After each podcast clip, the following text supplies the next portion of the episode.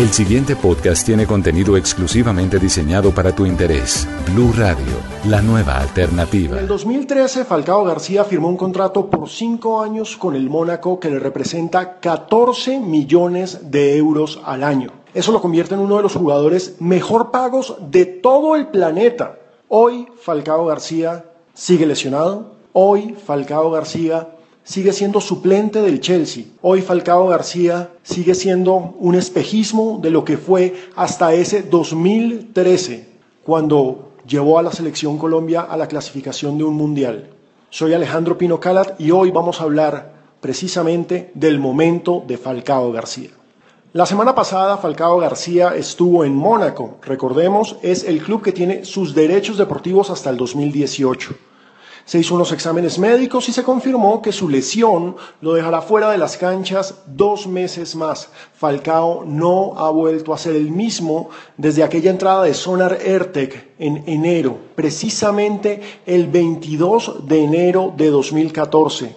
Este mes se cumplen ya dos años de esa lesión que lo dejó por fuera del Mundial y que lo cambió para siempre, porque hay que admitirlo, Falcao nunca volvió a ser el mismo tal vez el acelerar su recuperación, el tener la presión de una nación que soñaba con verlo en un mundial, de todo un país que estaba ansioso de disfrutar sus goles en el regreso a una Copa del Mundo, fue demasiado.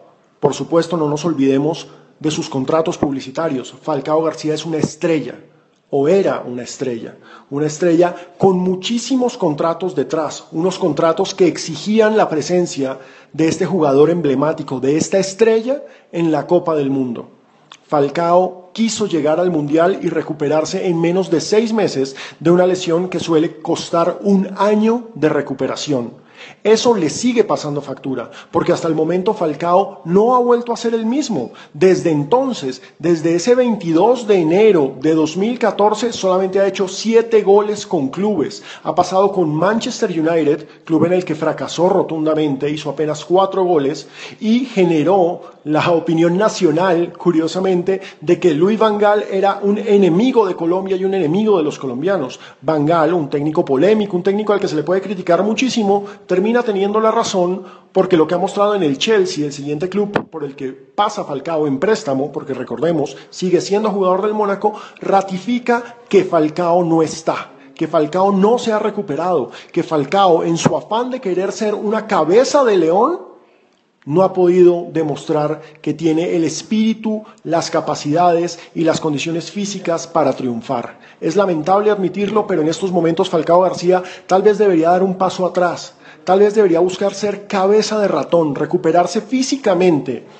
y esperar recuperar también el fútbol que tuvo, porque hablamos de uno de los mejores delanteros de los últimos años en Europa, del hombre récord en la Europa League, de un tipo que hizo temblar la Liga Española con el Atlético de Madrid, de un hombre por el que en su momento pagaron muchísimo dinero, 63 millones de euros, para llevárselo al Mónaco. Por supuesto, en estos momentos es fácil decirlo, Falcao, pesetero, pensó solamente en la plata, pero la verdad es que él estaba pensando en el Mundial, él estaba pensando en jugar en un equipo como el Mónaco sin muchos compromisos, sin tener que participar en Europa y llegar sin desgaste a la Copa del Mundo, llegar sin Champions, llegar sin Europa League, llegar con pocos partidos a la Copa del Mundo en su pleno momento y romperla.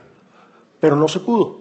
Esa entrada de Sonar Ertec, una jugada fortuita, una jugada que pasa todos los fines de semana en cualquier cancha del mundo, lo dejó por fuera del Mundial y trastocó la historia del que pintaba para ser el gran delantero en la historia del fútbol colombiano. Hoy lo sigue siendo. Hoy sigue siendo el goleador histórico de la selección Colombia. Hoy sigue siendo nuestro ídolo y nuestro referente. Pero está muy lejos de ser aquel jugador temible, aquel jugador que merecía los 14 millones de euros al año. Y ese es el problema.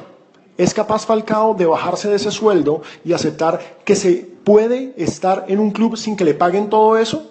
¿Es capaz Falcao de dar un paso atrás, de salir de la élite, porque Manchester United, Chelsea son clubes de élite, y volver a estar en un club de medianía, con un salario bajo, en el que tenga mayor posibilidad de hacer una pretemporada, en el que tenga la posibilidad de prepararse físicamente, en el que tenga la posibilidad de recuperarse mentalmente, porque la parte psicológica es fundamental?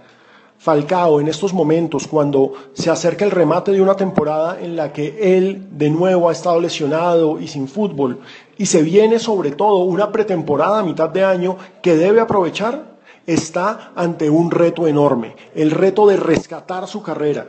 Ya los años le están cayendo encima a Falcao, ya no es tan joven, ya la treintañez empieza a pesar en las lesiones y en la preparación física del jugador es el momento de que Falcao dé un paso atrás para que vuelva a ser grande. Hay que ser cabeza de ratón para ser cabeza de león. Soy Alejandro Pino Calat de Blog Deportivo y este fue un podcast para bluradio.com. Para más contenido sobre este tema y otros de tu interés, visítanos en www.bluradio.com. Blu Radio, la nueva alternativa.